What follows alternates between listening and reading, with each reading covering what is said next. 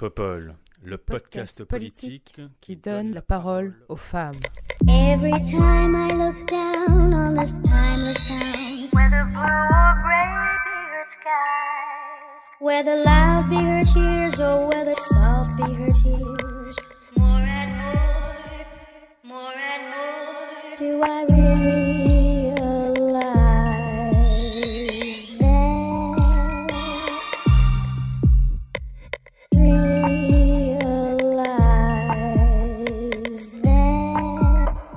Bonjour, bonjour, bienvenue sur ce 24e épisode de Popol. Et pour ce 24e épisode de Popol, j'ai le plaisir de recevoir Iseline Fourtic du Tarbes. Bonjour Iseline, Bonjour Léa. comment vas-tu? Eh ben écoute, ça va très bien. Je suis enchantée de faire ça avec toi aujourd'hui. Moi aussi, moi aussi. Est-ce que tu peux nous parler de toi, s'il te plaît? Eh bien écoute, avec plaisir. Donc euh, Iseline Fourtic du Tarbes, je suis euh, militante féministe depuis, euh, depuis euh, un, bon moment. Je travaille euh, au Sénat.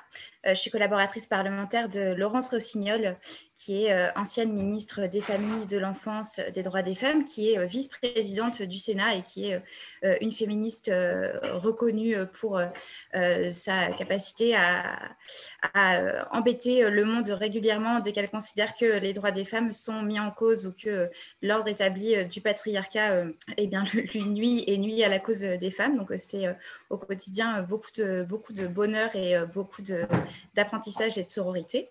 Euh, je fais partie également de l'Assemblée des femmes qui est une association qui se mobilise pour euh, euh, la défense des droits des femmes dans la sphère, dans la sphère politique, notamment, et qui organise des universités, qui organise des sessions de formation et d'échange sur les sujets qui sont les sujets du moment. Par exemple, pour notre dernière université d'automne en 2019, on a parlé télétravail, on a parlé crise sanitaire, on a parlé vieillissement des femmes et on a parlé écologie et, féminisme.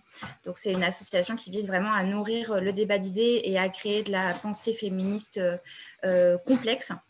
Parce que la complexité n'est pas un gros mot et la pensée complexe, ce n'est pas quelque chose d'inatteignable, contrairement à ce que pensent un certain nombre de dirigeants politiques de notre pays. Et voilà, puis je suis également élue municipale à Cachan. Je m'occupe de mes sujets préférés, donc les droits des femmes. Et euh, je, je gravite dans un certain nombre de réseaux féministes au quotidien parce que c'est là que je trouve qu'on euh, est le plus euh, en capacité de faire preuve d'imagination et de subversion face aux inégalités, face à l'ordre établi. Et c'est ça qui me, c'est ça qui me passionne. Voilà. Génial, merci beaucoup. Et nous avons aussi le plaisir de recevoir Claire Rabès. Bonjour Claire, Bonjour Léa, bonjour à toutes. comment vas-tu? Très bien, très bien, ça va. Tu nous parlerais de toi, s'il te plaît? Oui, avec plaisir, bien sûr. Alors, euh, ça tombe bien. euh, euh, comme Iseline, féministe, alors on ne n'est pas féministe, on le devient. Donc, ça fait quelques années qu'on se bat pour ça et c'est pour ça que je suis aussi ravie d'être présente avec vous ici. Sinon, euh, je m'engage euh, pour l'unité de la gauche. C'est d'actualité euh, en ce moment, à mon humble niveau, évidemment, mais on va y arriver et, et il le faut parce que je suis aussi très engagée du coup sur les questions de, justice sociale. C'est ça qui m'interpelle aujourd'hui. Et je crois que si on était un peu plus tous égaux dans, le monde, eh bien, et en France au départ, eh bien, ça serait quand même pas plus mal et, et on vivrait mieux. Euh, donc pour ça, bah, je, suis, secrétaire nationale euh, du Parti socialiste depuis 2019 euh, maintenant et actuellement en charge du portefeuille donc, de l'artisanat, du commerce et des TPE. Et par ailleurs, je suis présidente de Point d'ancrage. Point d'ancrage, c'est un think tank, donc un laboratoire d'idées existe de 2012. Et ce qu'on essaye euh, de faire, bah, c'est de travailler sur certains sujets, euh, notamment les institutions européennes, l'engagement. On travaille beaucoup actuellement sur euh, l'organizing américain. Et donc, tout un tas de sujets sur lesquels, évidemment, tout le monde est bienvenu de nous rejoindre. Donc, je vais faire un peu de pub. hein. c'est évidemment www.pointdancrage.org. Et n'hésitez pas, parce qu'on est voilà, pas mal de jeunes professionnels et, d'étudiants qui se regroupent pour évidemment essayer de réfléchir et puis de déterminer quelques actions aussi auprès des élus et des, euh, personnes évidemment engagées euh, sur la scène publique, mais aussi auprès des associations, etc. Donc sur le terrain, on essaye d'être d'être présent à notre, à notre niveau.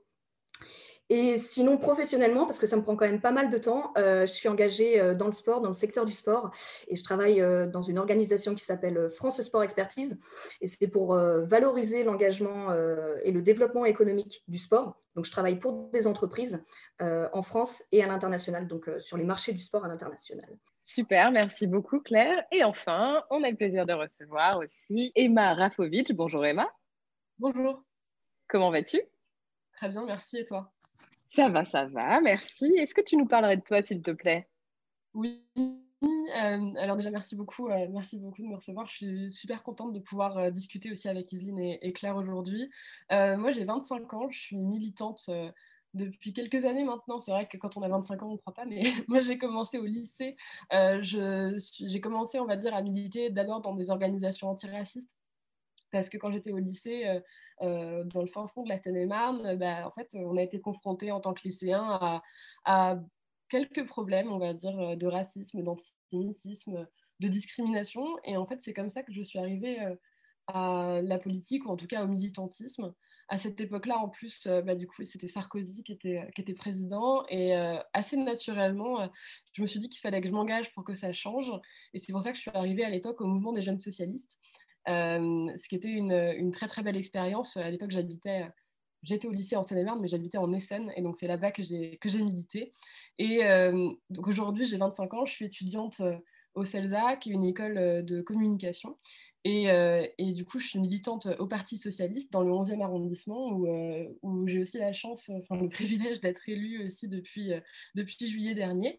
je suis adjointe au maire et je m'occupe notamment des questions de culture d'artisanat et de, et de patrimoine. Ça me fait dire qu'il faut qu'on parle artisanat avec, euh, avec Claire. Et, euh, et, aussi, du coup, je suis euh, déléguée nationale du Parti socialiste à la mobilisation des jeunes. Voilà.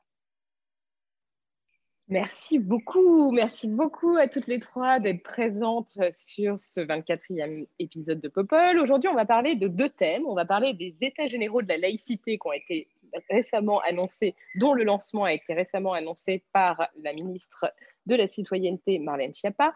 Et enfin, nous parlerons aussi des déclarations d'Emmanuel Macron en matière de sécurité. Donc, sans plus attendre, je vous propose de commencer par le premier thème, qui est celui des États généraux de la laïcité. Marlène Schiappa a lancé le 20 avril dernier les États généraux de la laïcité. Pendant trois mois, des tables rondes et des groupes de travail se tiendront autour de cette question qui a tendance à déchaîner les passions. Ces États généraux arrivent quelques semaines après l'annonce de la non-reconduction de l'Observatoire de la laïcité et dans un contexte particulier, puisque le projet de loi séparatisme est encore en discussion au Parlement. Le lancement de ces États généraux a fait l'objet de nombreuses critiques et a créé une situation de tension entre la ministre et le président de la République, qui n'aurait vraisemblablement pas été averti du projet avant de lire l'annonce dans le JDD, comme tout le monde, dimanche dernier.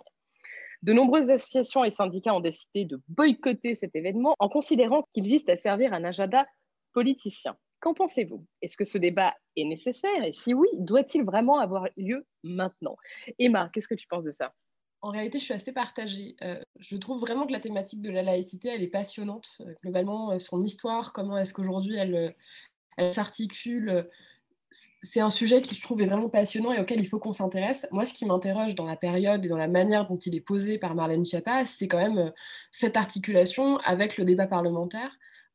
Je trouve ça complètement hallucinant de lancer un débat qui est censé euh, impliquer les citoyens, impliquer des, associations, alors que le texte est déjà présenté euh, à l'Assemblée. Si on pose un débat, et je pense que c'est une très bonne idée en soi de faire des débats, d'impliquer les citoyens, d'impliquer des associations, d'impliquer les intellectuels, il faudrait le faire honnêtement. Et moi, c'est ça qui me dérange dans la démarche. J'ai l'impression que c'est euh, le coup de com' Euh, encore une fois, c'est un peu euh, un outil pour montrer que Marlène Schiappa est très euh, investie sur cette question de la laïcité, au moins autant que le serait Jean-Michel Blanquer, au moins autant que le seraient d'autres acteurs. J'ai l'impression que la manière dont sont posés ces états généraux manque d'honnêteté. il ne manque pas forcément d'intérêt, mais la manière dont ils s'articulent avec le débat parlementaire, la manière dont c'est posé dans le débat, manque de sincérité. c'est en tout cas l'impression que j'en ai. Ouais, Isine, euh, j'imagine que tu as aussi suivi euh, ces, annonces et ce lancement. Qu'est-ce que, qu'est-ce que ça t'inspire? Déjà, moi, je, suis un peu fatiguée euh, des euh, programmes et des feuilles de route gouvernementales euh, qui sont a priori réservées au, JDD parce que j'ai du mal avec cette manière de faire, de la politique et de fonctionner toujours à l'annonce permanente avec le coup de com qui chasse le sujet précédent et qui vise à toujours occuper la scène, médiatique. moi, je pense que la laïcité, c'est une notion et c'est un principe de vie de notre collectivité et que euh, des états généraux en soi, enfin pourquoi pas, mais je veux dire, on a effectivement un projet de loi euh, séparatisme qui est actuellement en cours d'examen par le Parlement. C'est le Parlement qui fait la loi, c'est le Parlement qui euh, fonde les débats sur la manière de vivre notre vie en collectivité. Et euh, je, je, suis assez habituée dans le cadre de mon travail au mépris assez permanent du gouvernement vis-à-vis du Parlement. on en a là un exemple, un exemple supplémentaire. Mais c'est vrai que c'est un petit peu dommage du coup de dévoyer euh, ce, que fait le, ce que fait le Parlement au service d'états généraux et qui sont en réalité un nouveau coup de com de notre, de notre gouvernement, alors même que euh, eh bien, la laïcité étant un principe euh, fondamental de notre République, le, droit parlementaire et l'exercice de nos libertés via la représentation nationale en est un également. Donc moi j'ai un petit peu de mal avec le j'ai un petit peu de mal avec ce brouillage, euh, avec ce brouillage permanent et avec le fait voilà, d'annoncer on, fait, euh, on fait les états généraux parce que c'est comme ça qu'on va redéfinir le contrat social. Non, ce n'est pas, c'est pas comme ça que ça fonctionne. On fait des annonces, on suit la manière dont notre démocratie euh, fonctionne et c'est comme ça qu'on arrive à garantir le respect des principes républicains de mon point de vue. Donc moi, je suis gênée par la, démarche. Je suis gênée qu'on se serve toujours de ce, de ce thème pour créer, euh, créer un débat qui euh, souvent euh, nourrit des sentiments d'exclusion et qui nourrit des sentiments de séparation au sein de notre société, qui nourrit des, fractures. La laïcité, pour moi, c'est avant tout le vivre ensemble. Or, ce n'est pas de cette manière-là dont je ressens le débat républicain actuellement. Et j'en veux pour preuve d'ailleurs la place qu'a pris le terme euh, séparatisme dans le débat public, qui est finalement une notion euh, auquel, euh, on fait, auquel on est confronté depuis seulement quelques mois. Et moi, je suis navrée, je pense qu'on est dans une société qui, par ailleurs, traverse une crise sanitaire euh, politique, économique et sociale euh, majeure, le séparatisme, euh, il est là. Il est, c'est les tentatives, enfin, c'est le renforcement des inégalités, c'est le chômage, c'est le fait de se sentir exclu parce que on a l'impression que nos élus sont toujours à contre-courant ou même que notre gouvernement n'a pas de, respect finalement pour, pour l'intelligence collective. On fait face à des doubles discours, on fait face à des annonces contradictoires. Donc, euh, voilà, des états généraux de la laïcité, euh, why not? Mais si c'est simplement pour faire euh, de la com, réveiller des sentiments qui sont des sentiments d'exclusion et faire monter des phénomènes d'intolérance, j'en veux pas. Oui, c'est sûr. Euh, d'autant plus que lorsqu'on prend en considération le fait qu'il y a cette quand même trentaine d'associations et de syndicats qui ont décidé de boycotter les États généraux, euh, on peut quand même se poser la question de la légitimité d'une telle, telle démarche après cette annonce. Claire, que, que, comment tu perçois ça, toi?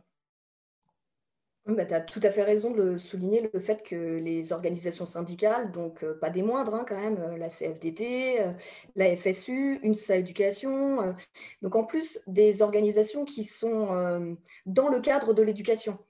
Et si on rappelle ce que c'est que la, laïcité, c'est d'abord une liberté, une liberté de croire ou de ne pas croire, et donc qui, est le garant, comme l'a dit Isline et comme l'a dit Emma, de, de, notre fraternité en fait, et donc de pouvoir vivre ensemble. Et, un thème qui m'est cher, comme je vous l'ai dit, c'est-à-dire que si on est tous égaux devant, devant ça, c'est aussi grâce à l'école, à l'école républicaine, où effectivement on nous inculque euh, dans le droit, dans l'éducation civique, euh, ce pourquoi existe Donc par notre histoire, c'est d'abord pour nous protéger, euh, et ensuite évidemment de comment on doit la respecter et comment on peut aussi la, la, faire vivre, cette laïcité. Donc le fait que 28 organisations, donc 28 c'est quand même pas rien, euh, ça veut signer un texte euh, en accord, en réaction, donc assez rapidement au lancement de ces états généraux de la laïcité. Donc, euh, ça a été dit, mais je crois qu'il y a un vrai problème de méthode. Si la laïcité rassemble, bah, il aurait peut-être fallu informer d'abord ces organisations, et puis peut-être le président de la République, en effet, ça aurait été utile. Mais du coup, sans information, je ne vois pas en quoi on rassemble. Et du coup, bah, forcément, ça interroge la, sincérité de, la démarche. Et puis en plus, on l'a dit, il y a une autre question au-delà de la forme. Euh, c'est le fond. c'est-à-dire euh, quel est l'objectif de, ces états généraux, pardon, de ces états généraux de la laïcité. Euh, c'est modifié la loi de 1905 et là, Iseline l'a très bien dit, il y a un projet de loi en cours, donc euh, il n'est même pas encore adopté ce, projet de loi. donc peut-être qu'il y a là quelque chose qui brouille les pistes et qui n'est pas nécessaire.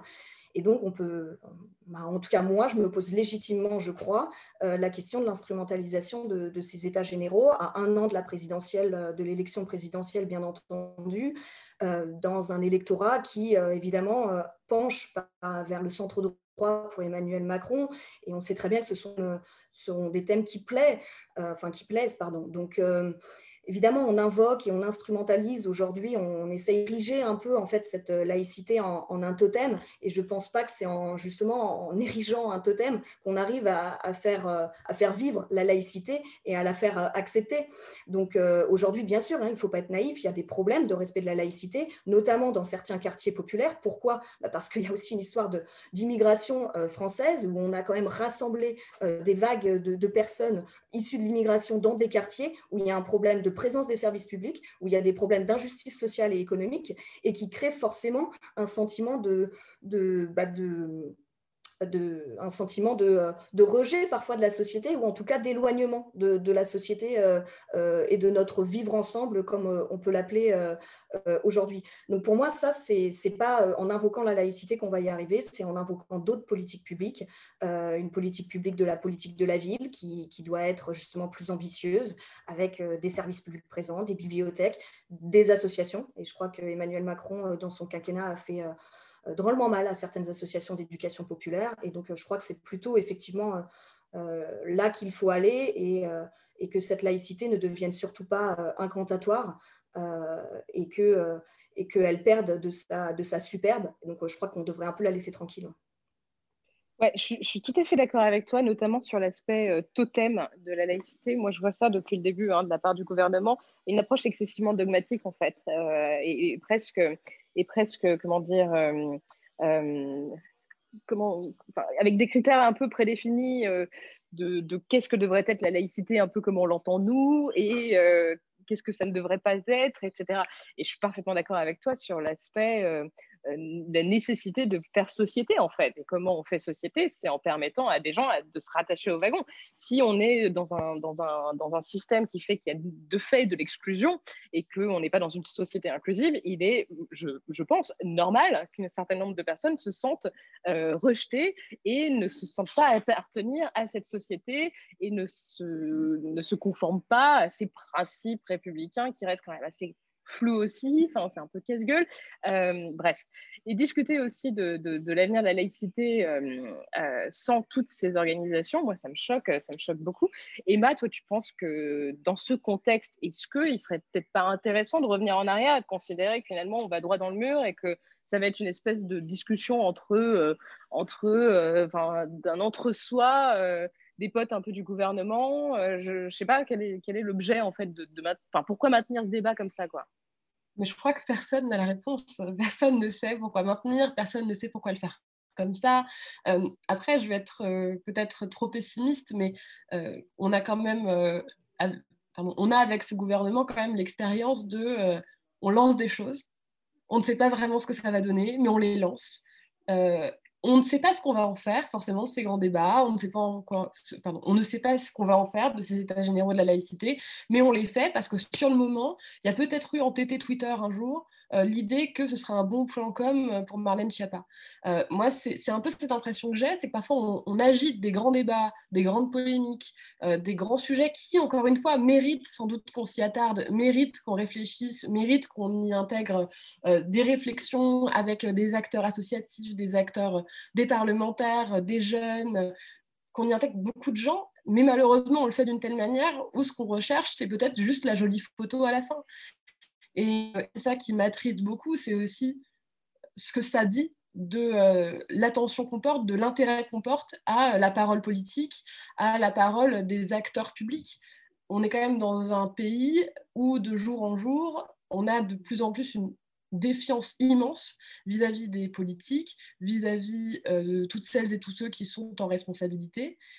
Et j'ai pas l'impression en tout cas que faire ces états généraux de la laïcité de cette manière-là ça aille dans le sens de réduire cette défiance. la laïcité, c'est, je crois, un concept républicain dont on peut toutes et tous c'est un concept qui est aussi là parce que c'est un moteur de l'émancipation. Euh, moi, je viens d'une famille qui est arrivée en France et où la laïcité, ça a été extrêmement émancipateur pour pouvoir être citoyen et citoyenne dans l'espace public sans être toujours ajouté à son identité réelle ou supposée. Je crois que c'est extrêmement fort de ce que ça dit de la promesse républicaine. J'ai l'impression que malheureusement, quand on nous pose ce débat-là de la laïcité, comme ça, de manière extrêmement brute sur la, sur la table, on oublie aussi de dire que malheureusement, la République, elle ne tient pas toutes ses promesses. Et que le travail qu'on a à faire, c'est pas celui de dire il y a des principes, on prend ou on prend pas, et si vous prenez pas, vous êtes des méchants anti-républicains. C'est pas ça aujourd'hui, normalement, la promesse républicaine. La promesse républicaine, c'est comment est-ce que nous, parce que je pense que c'est un nous, on est là, on est militante, euh, comment est-ce qu'on arrive à faire en sorte que cette promesse républicaine, elle soit euh, réelle, elle soit palpable? C'est l'égalité, c'est la liberté, c'est la fraternité, euh, la sororité, c'est beaucoup de choses. Mais j'ai l'impression que parfois on nous pose des débats de manière extrêmement dogmatique, sans se poser la question de leur application réelle. Et moi, je n'ai pas entendu parler, par exemple, de ce qu'on va faire pour aider euh, les enseignantes et les enseignants euh, dans leurs cours d'éducation civique euh, avec leurs élèves, alors que c'est quand même un sujet qui revient beaucoup ces derniers temps. Comment est-ce qu'on va faire en sorte aussi qu'on arrête peut-être très concrètement d'aider des organismes intégristes. Je pense par exemple en Ile-de-France à Sens commun qui est, financé, qui est extrêmement aidé. Il y a beaucoup, beaucoup de sujets et je trouve qu'on est à chaque fois euh, on n'est plus dans le concret. Et on aurait besoin sans doute euh, de se ramener à, euh, de revenir à l'expérience réelle et concrète dans la vie de tous les jours des citoyennes et des citoyens français. Oui, absolument. Je ne peux qu'être d'accord avec ce que tu viens de dire, c'est clair. Et Isline, tu voulais réagir oui, moi je, pense que ce que, dit, Emma sur euh, la laïcité comme euh, moteur d'émancipation, euh, c'est très juste.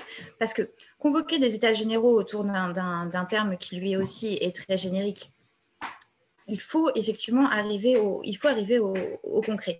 Or, qu'est-ce qu'on voit aussi concrètement sur, le sujet de la laïcité? Premièrement, c'est que c'est un principe qui est dévoyé par un certain nombre de dirigeants et de responsables politiques euh, dans la stigmatisation euh, d'une religion, il faut dire les choses. la laïcité, on s'en sert comme moteur d'exclusion régulièrement vis-à-vis de la religion pour stigmatiser des croyances et des pratiques et on sait que ça crée du que ça crée des souffrances que ça crée eh bien que ça crée des freins euh, euh, au projet républicain et au projet de vivre ensemble. Donc, il y a quand même ça qu'il faut, euh, il y a quand même ça qu'il faut dire. Il faut aussi se, rappeler que on, instrumentalise aussi ce thème pour marcher sur les plates-bandes du Front National de manière trop régulière et qu'en faisant ça, on donne des cautions de bienséance au Front National et à l'extrême droite et que c'est un danger et que c'est un piège dans lequel euh, on doit, nous, euh, militantes socialistes, jamais tomber, mais dont on doit avoir toujours, dont on doit avoir toujours euh, conscience, conscience. Et puis surtout, moi, j'aimerais bien qu'on parle de laïcité et de religion et de religion catholique, comme l'indique Emma quand elle fait référence à Sens commun. J'aimerais bien qu'on me parle de laïcité et de défense du droit à l'IVG. J'aimerais bien qu'on me parle de tous ces sujets-là. Or, ça n'existe pas dans le débat public actuellement et c'est quelque chose qui me met très régulièrement en colère. Puis enfin, comme, comme tu l'indiquais au début de ton propos, euh, euh, Léa, Marlène Schiappa est ministre de la citoyenneté. C'est le ministre de la citoyenneté qui, euh, qui fait des annonces tous les quatre matins sans qu'on soit tellement certains et certaines des, effets, des effets concrets par la suite. Moi, j'ai en mémoire hein, sur l'aspect état généraux, consultation, le grand débat national à la suite des Gilets jaunes. Qu'en est-il? Est-ce que ça a servi à quelque chose pour le fonctionnement démocratique et républicain de notre pays? J'en ai, pas le, ai pas le sentiment. Euh, quid de la Convention nationale euh, climat, dont on sait que euh, les, décisions et les recommandations sont assez largement passées, passées à la trappe, à la trappe, pardon, donc sont assez largement passées à la trappe. Quid de Quid de tout ça? Pourquoi continuer à annoncer euh, des états généraux alors même que euh, derrière euh, les, conclusions et ce qui en ressort ne sont pas suivis des faits, à moins que ça soit simplement pour animer le débat public et, créer, des mirages créer des mirages républicains qui, derrière, ne déboucheront sur rien? Voilà, moi, c'est ma crainte actuellement. Oui, c'est clair. Merci beaucoup. C'était euh, c'était un éclairage assez, intéressant. Et il est vrai qu'on a quand même tendance, à chaque fois qu'on parle de laïcité, de stigmatiser la religion musulmane. Et effectivement, est-ce qu'il ne serait pas intéressant de, de, de, regarder un peu ce que nos amis catholiques font? Parce que quand même, hein, enfin, on le voit, quoi. Et en plus, euh, je suis désolée, mais euh, ils, sont, ils sont quand même assez forts pour, pour, se, faire, pour se rendre visibles hein, lorsqu'ils font des grosses réunions sans masque, pour la messe de, Pâques et compagnie. Enfin bref, je, trouve effectivement qu'il y a alors, je ne veux pas critiquer euh, une religion au détriment d'une autre ou inversement, mais euh, effectivement, il y a quand même un traitement de faveur hein, et euh, un traitement tout à fait différencié, en tout cas, des, religions, en France, et une grosse hypocrisie par rapport à ça, et j'ai le sentiment que le gouvernement n'est pas du tout prêt à l'admettre. Enfin, bref, on verra la suite, hein, mais ça va être intéressant de voir aussi effectivement comment cette question-là du catholicisme, la religion catholique, se place dans, le débat autour de, autour de la laïcité. Claire, je te laisse euh, peut-être euh, conclure sur ce thème? Oui, bah, je vais revenir sur, euh, sur, ce que tu disais, justement pour conclure, peut-être, si je peux. c'est qu'effectivement, il y a quand même une stigmatisation d'une population en particulier et d'une religion en particulier. Et encore une fois, elle se retrouve principalement dans des quartiers défavorisés. Pourquoi? Parce que aujourd'hui, le principe de laïcité commence à vraiment être dans le débat public depuis quoi les années 70-80. Donc là où effectivement on a eu des euh, deuxième générations, des troisième générations euh, de populations euh, musulmanes qui, qui, sont évidemment dans l'histoire multiculturelle, quoi qu'on en dise, de la France. Donc je crois qu'il y a effectivement quelque chose à côté et c'est son appréciation personnelle de ce que c'est que euh, le, signe religieux euh, qui n'est pas défini dans le, dans le cadre de la loi. Ce que je veux dire, pour être très clair, c'est que euh, la laïcité ne doit pas souffrir des interprétations personnelles de chacun, mais doit justement être respectée par la loi de 1905 qui existe et je crois qui est le cadre tout à fait nécessaire, même pour la société d'aujourd'hui. Elle n'a pas pris beaucoup de rides, cette loi. Donc arrêtons d'essayer, comme on le disait, de de, stigmatiser certains euh, à des fins politiques. Euh, cette instrumentalisation, franchement, ça suffit, on en a marre. Euh, je crois qu'aujourd'hui, il faut plus effectivement s'intéresser aux mesures qu'on peut prendre. Avec Point d'ancrage, on avait, ça date déjà un peu, mais produit un, un assez long rapport sur la laïcité en 2016, en novembre 2016 qui comportait euh, certaines propositions, et notamment euh, ce, dont vous parliez tout à l'heure, c'est-à-dire euh, par rapport aux autres religions. Par exemple, rééquilibrer le poids de, chaque religion dans la répartition des postes de monnier, ou par exemple soutenir le, projet de création d'une université musulmane sur à peu près le même modèle que l'Institut catholique ou, ou que l'Institut protestant de théologie. ce sont par, par, des mesures assez concrètes et de formation aussi, de formation aux faits religieux de tous ceux qui en parlent, euh, c'est-à-dire euh, euh, des enseignants, évidemment, qui sont formés, mais vraiment à quel point le sont-ils et à quel point ont-ils, du coup, le nécessaire pour être face à des élèves partout en France, justement, et pour réagir au mieux. Je crois qu'on a vu malheureusement que ce n'était pas forcément le cas, que ce soit les enseignants ou leur direction. C'est aussi les médias les journalistes qui doivent euh, du coup être mieux formés aux, faits religieux et c'est aussi les responsables politiques. Euh, je crois qu'aujourd'hui on ne l'est pas assez. Euh, moi j'ai personnellement fait Sciences Po et ça arrivait juste à ce moment-là, un séminaire de, de connaissances, on va dire, sur le fait religieux. Et je crois que justement, malheureusement, euh, ce n'était pas assez. Heureusement, c'est développé maintenant, mais pas encore à un niveau euh, assez, euh, assez fort pour que ce soit réellement pris en compte comme quelque chose de structurant dans l'ensemble des programmes pour tous ceux qui font le débat en fait public français et donc qui sont quand même d'une manière ou d'une autre responsables de ce qui se dit et de ce qui se fait. Euh, et effectivement, il y a, aussi euh, eu des, propositions dernièrement euh, du Parti socialiste sur le Concordat. Donc, tout, est sur la table et, je crois qu'effectivement, le débat est nécessaire, mais le débat apaisé et peut-être dans un autre cadre que dans, l'année qui, précède l'élection présidentielle. Merci beaucoup, Claire. Belle conclusion. Merci beaucoup, Emma. Merci beaucoup, Iseline, pour ces échanges et vos points de vue sur cette question.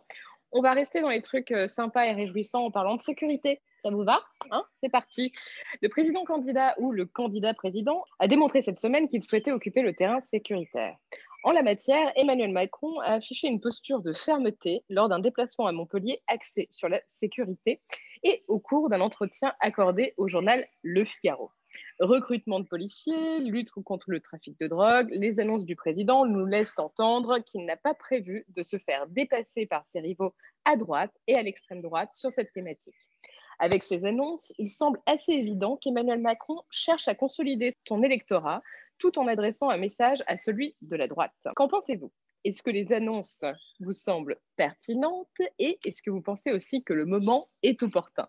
Et je vais laisser la parole à Isdine pour commencer sur cette question. Alors déjà, je, pense que la sécurité n'est pas un thème réservé à la droite. Je pense que c'est très important à gauche euh, que de considérer sans... Euh, euh, culpabilité ou sans arrière-pensée aucune que la sécurité, c'est un thème de gauche. Parce que la sécurité, c'est aussi l'un des outils de vivre ensemble. C'est-à-dire qu'on ne vit pas bien ensemble dans notre société si, euh, si euh, on se sent, euh, comment dire, si on se sent en insécurité, si on a l'impression qu'on ne peut pas évoluer, qu'on ne peut pas évoluer librement, et si on, a l'impression que sortir de chez soi que sortir de chez soi c'est prendre un risque pour, pour son intégrité. pour son intégrité. Et d'ailleurs, je crois que Michael Delafosse, le maire de Montpellier, le disait lors de ce déplacement résidentielle. Euh, donc voilà, ça c'est la, première chose que j'avais euh, que j'avais envie de dire. Euh, je crois que je crois qu'Emmanuel Macron a également annoncé un grand débat sur sur la question de la drogue, un, grand débat de plus. Il n'y a pas de il a pas de sujet, il a pas de sujet tabou en la matière. Je pense que la question effectivement du recrutement des policiers, c'est c'est une question qui se, qui se pose puisque on sait que les services publics et les atteintes qui sont faites aux services nuisent euh, au sentiment de sécurité, euh, à notre sentiment de sécurité euh, collectif et, individuel. Après, moi, je pense que je pense que c'est insuffisant parce que je pense qu'on ne parle pas correctement de, sécurité si on s'arrête à la question de la drogue ou du nombre de personnes ou du nombre de policiers dans nos rues. Je pense que la sécurité, c'est aussi la justice et c'est aussi permettre au système judiciaire de, de fonctionner et de fonctionner dans les temps et d'apporter euh, aux victimes comme aux auteurs euh, les garanties euh, qui sont celles de notre état de droit. Et donc, j'aurais aimé entendre davantage le président sur cette question. Oui, c'est clair, mais ouais, ça c'est sûr. Aussi, la justice, faut pas l'oublier. Et puis la sécurité, c'est aussi, à mon sens, la base, c'est un peu de lutter contre, contre les inégalités. Et ça, c'est ton truc, les inégalités, Claire. Comment tu comment as accueilli les, les, annonces de notre président et puis son exercice de com habituel? Oui, alors euh, tout à fait, effectivement, on peut se poser la question euh, du, moment de l'intervention euh, d'Emmanuel Macron. encore une fois, on est toujours à un an de l'élection de de présidentielle, hein, on n'a pas bougé. Et c'est encore une fois, même si le thème intéresse tout le monde et doit intéresser tout le monde, puisque c'est notre quotidien, la sécurité, effectivement, ce, thème plaît quand même davantage à un électorat de centre droit. Donc je crois qu'il y a, il n'y a pas d'invention et que c'est une stratégie de, euh, communication qui, semble à peu près rodée ou en tout cas choisie, euh, puisque rodée, euh, ça on ne sait pas, mais en tout cas choisie par le président de la République pour s'exprimer sur la sécurité.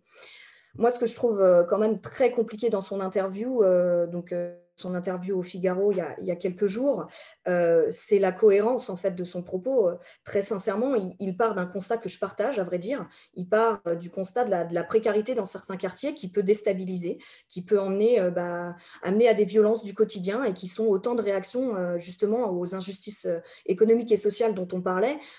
économiques pourquoi? Parce que bah, on est éloigné de l'emploi, on est éloigné des services publics, donc ça veut dire des transports, ça veut dire d'un poste de, la poste justement ou d'un guichet de retrait euh, de billets, euh, tout, ce genre de choses. Et ensuite, il, enchaîne, pardon, euh, suite à ce constat que, je partage, sur la réponse sécuritaire antiterroriste et les réformes qu'il a mis en place, notamment sur les renseignements généraux, etc. Et là, franchement, ben moi, je n'ai pas compris le lien, d'autant plus que ensuite, le troisième élément qu'il ajoute dans le débat, c'est la lutte contre les stupéfiants, qui doit être une sorte de matrice, pour reprendre son mot. Donc là, très très clairement, euh, moi, je n'ai pas compris où est-ce qu'il allait. Et en fait, je crois que ça définit euh, tout à fait euh, la position d'Emmanuel Macron, c'est-à-dire qu'il n'en a pas sur la sécurité. C'était déjà le cas dans son programme de 2017. Et, on voit qu'il n'a pas véritablement évolué sur le sujet parce qu'il n'y a pas de cohérence en fait, moi, les effectifs de, policiers ou de gendarmes sur le terrain, c'est ça qui m'intéresse, c'est de savoir combien il y en a au contact de la population. Euh, parce qu'en fait, augmenter les, effectifs, ça ne veut pas dire que euh, c'est forcément dans euh, les commissariats, justement dans les quartiers les plus compliqués, etc., etc. Non, on n'en sait rien où est-ce qu'ils sont. Donc, ce serait bien d'être un peu plus précis sur ce genre de sujet s'il veut vraiment apparaître, à mon avis, crédible. Et, à ce niveau-là, je crois que justement, l'interpellation d'une députée socialiste, en l'occurrence Valérie Rabault, était tout à fait opportune parce qu'il il faut pas pouvoir, enfin, il ne faut pas laisser passer ce genre euh, de, bah, d'informations, de, communication sans qu'elle soit précise et euh, tournée vers euh, la réalité bah, justement de, de, ces quartiers et, on y reviendra. Oui, clairement. Puis moi, il y a quand même un truc qui me qui manque un peu dans toutes ces annonces. je vais attendre que le club se, taise. voilà. Moi, il y a un truc qui me qui manque, je trouve, dans ces annonces, c'est aussi la question de la formation hein, des, policiers. Parce qu'on l'a vu quand même, on a eu des gros sujets euh, de violence euh, policière euh, récemment et tout au long du quinquennat hein, presque d'Emmanuel Macron, avec pour couronner le tout l'adoption de la PPL sécurité globale.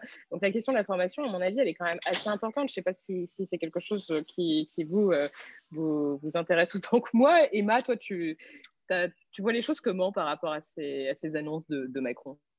Je, partage beaucoup de ce que vous avez euh, toutes dit. C'est-à-dire que je pense qu'il y a aujourd'hui un vrai sujet sur euh, ce qui passe dans la tête du président quand il parle de sécurité, parce que je crois qu'on ne vit pas la même réalité. évidemment qu'il y a un problème dans certains endroits, pour certaines personnes aujourd'hui de sécurité. je pense notamment aux femmes qui subissent du harcèlement de rue, je pense aux femmes qui aujourd'hui n'arrivent pas à avoir un accueil suffisamment correctes dans les, dans les, dans les commissariats quand elles, quand elles s'y rendent. Je pense qu'il y a un vrai sujet de formation, euh, tu l'as dit, il faut qu'on arrive à mieux former. On a, il faut qu'on, je pense aussi par au projet de, de police municipale qu'on a à Paris et notamment l'objectif d'en faire une police paritaire. Ça fait partie en tout cas de, de ces objectifs qu'on a pour faire en sorte que la sécurité euh, soit réelle et soit, et soit très concrète. Je, je suis assez aussi étonnée d'entendre parler euh, d'augmentation des effectifs, alors que Valérie Rabault a très bien rappelé que depuis le début du quinquennat Macron, on est plutôt sur une baisse des effectifs euh, dans la police et dans la gendarmerie. I'm Sandra, and I'm just the professional your small business was looking for. But you didn't hire me because you didn't use LinkedIn jobs. LinkedIn has professionals you can't find anywhere else, including those who aren't actively looking for a new job, but might be open to the perfect role, like me. In a given month, over 70% of LinkedIn users don't visit other leading job sites. So if you're not looking on LinkedIn, you'll miss out on great candidates like Sandra. Start hiring professionals like a professional. Post your free job on linkedin.com/achieve today. Encore une fois, c'est le, coup de com et, je vous avoue que moi après euh, quand même 4 ans de, Macronie, je commence à être un peu fatiguée par ces annonces qui sortent de nulle part et euh, qui ne sont basées sur rien. Euh, c'est assez, euh, assez insupportable. Après, sur la question des drogues et de comment est-ce qu'on lutte aujourd'hui contre les drogues, moi je suis sans doute peut-être pas du tout sur la même ligne que le, que le président Macron, mais moi je, pense que la répression, et en tout cas le tout répressif, n'est pas un système qui aujourd'hui a fait du bien, ou en tout cas a prouvé son, son efficacité en France ou ailleurs d'ailleurs. Je serais beaucoup plus pour euh, de la légalisation ou pour en tout cas penser à, des, meilleures, euh, manières de faire. Il faut qu'on arrive à parler de, tous ces sujets. Comment est-ce qu'on forme mieux nos policiers? Comment est-ce qu'on arrive à avoir une police réellement de proximité? Et aussi, moi, je trouve qu'il y avait des, tout un volet qui manquait dans l'aspect sécurité. C'était le volet prévention, qui est censé être très important et qui n'était pas du tout présent dans les annonces du président. Tout à fait. D'ailleurs, c'est intéressant ce, débat sur, euh, euh, la légalisation euh, et la dépénalisation. Je suis en train de bosser sur l'autre podcast sur Place du Palais Bourbon avec l'association Aide et on est en train de faire un podcast sur la politique des drogues, justement. Du coup, j'ai interviewé tout un tas de députés qui, s'intéressent à, cette question. Et en fait, ce dont on s'est rendu compte avec, les meufs de Aide, c'est que finalement, les députés qui sont vraiment au fait de cette question, c'est-à-dire ceux qui sont vraiment en train de bosser sur, sur la thématique, je pense à Caroline Janvier, je pense à François Michel Lambert, etc. Et aussi Eric Coquerel qui a, qui a sorti une PPL sur, sur la lutte contre le, trafic de drogue. On, se rend compte que finalement, tous ceux qui sont quand même un peu renseignés sur, et rencardés sur la question sont quand même pro-légalisation. Donc c'est vrai que le tout, le tout répressif a vraiment, vraiment pas fait ses preuves, ça c'est certain. Isline, tu, tu voulais réagir?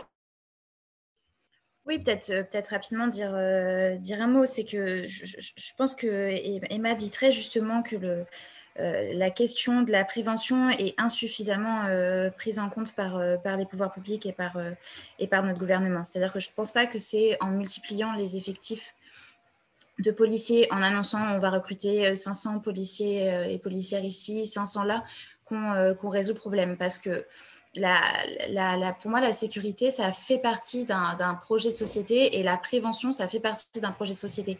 Et par exemple, on parlait des états généraux euh, euh, de la laïcité euh, tout à l'heure, et eh bien peut-être que état, des états généraux sur la prévention, la prévention des violences, ça m'intéresserait un peu plus sur comment on fait pour que à la fois les policiers euh, considèrent que leur, euh, que leur euh, service est reconnu à leur juste valeur, parce que pour beaucoup d'entre eux et beaucoup d'entre elles, ce n'est pas le cas. Et aussi, comment on fait pour que les, les, victimes de violences sexuelles, elles se sentent en capacité d'aller au commissariat pour dénoncer les faits, les infractions dont elles ont été victimes, les violences dont elles ont été victimes? Comment on fait pour que ces victimes, eh bien, elles n'aient pas peur que leur plainte soit refusée ou d'être ou d'être euh, mal, mal reçu par euh, les officiers et officières de police euh, judiciaire. Comment on fait pour que les personnes qui subissent du contrôle aux faciès eh bien, ne soient pas tout le temps dans un sentiment de défiance vis-à-vis vis-à-vis des, policiers, d'autant plus avec les récentes affaires de, de, violences policières qu'on a, pu, qu'on a pu voir, qu'on a pu connaître dans notre pays qu'on connaît euh, par ailleurs euh, euh, à enfin, on, a vu la décision sur, sur l'inculpation d'assassinat suite au décès de George Floyd aux États-Unis. Donc voilà, donc toutes ces questions-là, je pense qu'elles elles doivent, être, doivent être posées et que annoncer simplement le recrutement de, de policiers et la tenue d'un grand débat sur la, sur la drogue, ça n'y répond pas.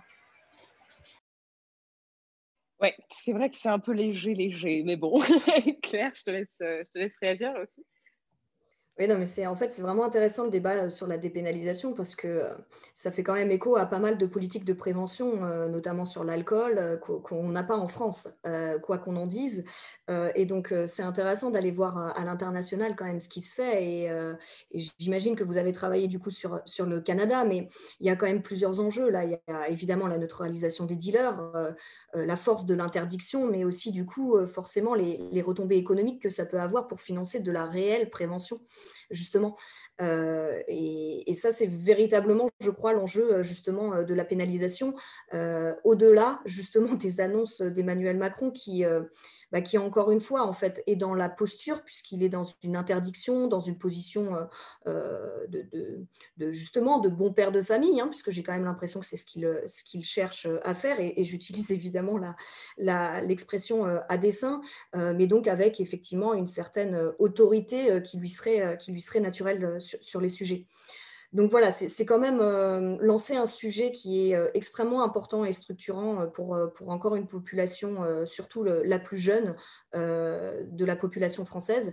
Et, et je crois qu'encore une fois, là, il un souci de, de, bien calibrer l'annonce politique et surtout de ne pas faire naître, encore une fois, des espoirs, des débats euh, qui vont se retrouver en fait dans une impasse. Je crois qu'on n'a pas besoin de ça euh, aujourd'hui. Il faut qu'on arrive à avancer concrètement sur des sujets et ça en est un. Mais pas sûr qu'effectivement, ni le moment, ni la méthode, encore une fois, euh, soit la bonne. Euh, et, pour finir sur, euh, la sécurité, euh, c'est pareil, je crois qu'on a tout sur la table. On a le Beauvau de la sécurité qui est en cours, on a le livre blanc de la sécurité qui a été fait fin novembre 2020 et, et qui a associé tout un tas de personnes, des préfets, des organisations, des syndicats. Donc en fait, utilisons véritablement déjà sur la table des propositions et puis essayons par contre d'avancer politiquement et ça, c'est sa responsabilité. Oui, c'est clair. Euh, Emma, je peux, je peux te laisser euh, conclure euh, sur, sur ce thème, s'il te plaît? Oui, bah, je crois que beaucoup a été dit. J'ai l'impression qu'on est quand même assez désabusé. C'est-à-dire que finalement, on nous propose mois après mois, semaine après semaine, de nouveaux grands débats, de nouveaux grands coups de com, peut-être avec visuel à l'appui sur Instagram pour nous dire comment tout finalement va bien se passer et comment avec Emmanuel Macron, la France est tenue. Parce que je crois que c'est un peu ça aussi qu'on voit avec toutes ces annonces autour de la, de la sécurité. C'est un élan aussi de, de, comment dire, d'une envie sécuritaire qui n'a rien euh, de très concrète, euh, qui n'est pas très très proche des, des, vrais problèmes, des vrais sujets. Donc euh, moi j'espère sincèrement en tout cas qu'en 2022 on va pouvoir avoir un débat apaisé sur ces questions et qu'on va pouvoir surtout amener et proposer des, solutions qui soient adaptées aux problèmes du quotidien de toutes et de tous, qu'on puisse aborder la question aussi euh, du racisme dans la police euh, de manière, euh, je l'espère, apaisée aussi. Là-dessus, je pense qu'il ne faut pas hésiter à regarder tous les travaux qu'on menait, notamment cette dernière année, SOS Racisme à ce propos. Il y a beaucoup de propositions, notamment en termes de formation. la sécurité, c'est, je pense, une exigence qu'on peut tous avoir envers la République. Et il faut qu'on soit donc exigeant pour que le, service, public qui euh, soit censé nous l'amener euh, soit exemplaire euh, également. Super, merci beaucoup. Je vous remercie beaucoup toutes les trois d'avoir d'avoir échangé avec moi ces, sur ces deux thèmes. On va maintenant passer à vos actualités, si ça vous convient. Et je vais d'abord donner la parole à Claire. Claire, de quoi voulais-tu nous parler, s'il te plaît? Merci Léa. Alors du coup, j'en profite euh, pour euh, faire une spéciale dédicace à, Emma aussi euh, et, à ma mère, en l'occurrence. C'est un peu personnel. Mais effectivement, je voulais vous parler d'une association Loi 1901, reconnue d'utilité publique, dont la, jeune retraitée qui, qui, est ma mère est devenue présidente il y a peu, quelque chose qui lui tient à cœur puisqu'elle est puéricultrice à la base. C'est la Maison de la Famille au pays de Fontainebleau puisque je viens du sud Seine-et-Marne et de, de, euh, de Vernoux-la-Selle-sur-Seine et, donc euh, et de Fontainebleau. Et en fait, cette maison de la famille, elle s'occupe euh, d'accueillir des, des, familles dont les divorces ou les séparations, ou en tout cas la situation est, très compliquée. Et en fait, cela permet d'avoir un lieu neutre où les accueillir, donc c'est-à-dire les enfants, bien évidemment, et en priorité, avec leurs parents, avec leurs grands-parents, bref, tout membre actif de, de la famille. et donc, ça permet d'essayer de recréer un lien et euh, un environnement euh, de communication. Et je trouve ça particulièrement euh, important. Et, et comme on l'a dit, ça devrait être du ressort du service public, mais aujourd'hui, euh, c'est du ressort des associations euh, qui s'en emparent euh, grâce à des bénévoles. Et en l'occurrence, c'est un appel du coup au bénévolat, si ceux qui nous écoutent sont vers le pays de Fontainebleau, donc ou vers l'Essonne. Il y en a même des familles, du coup, par la fermeture de certains centres qui viennent de Sens. donc, il y a beaucoup à faire. Et donc, il y a besoin de bénévoles, de soutien financier, évidemment, en dons, des dons en nature aussi, avec des jouets, du matériel informatique, etc. Et donc, euh, je dois, bien avouer que je me permets ce moment euh, pour, euh, pour vous faire participer autant que possible à, je crois, ce tissu associatif nécessaire justement pour, pour notre société, et peut-être plus que des états généraux de la laïcité à ce stade. Mais tu fais bien. Merci euh, c'est très important, effectivement, de, relayer ce type, euh, ce type d'appel et ce type d'action. Et bravo. Merci beaucoup, Claire. Euh, Emma, de quoi voulais-tu nous parler, toi? Tu vas, tu vas peut-être nous parler de la même chose, si ça se trouve alors. alors non, tant mieux. C'était un peu ma, crainte qu'on ait tous la même BD ou le même disque à, conseiller. mais moi, je, là, je suis un peu en manque de culture, je pense comme beaucoup d'entre nous.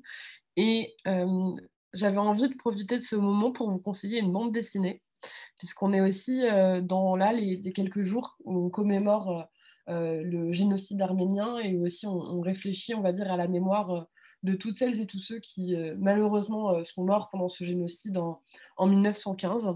Et du coup, j'avais envie de vous conseiller une BD qui s'appelle Le fantôme arménien. C'est une bande dessinée qui sort en 2015 pour, pour le centenaire du génocide.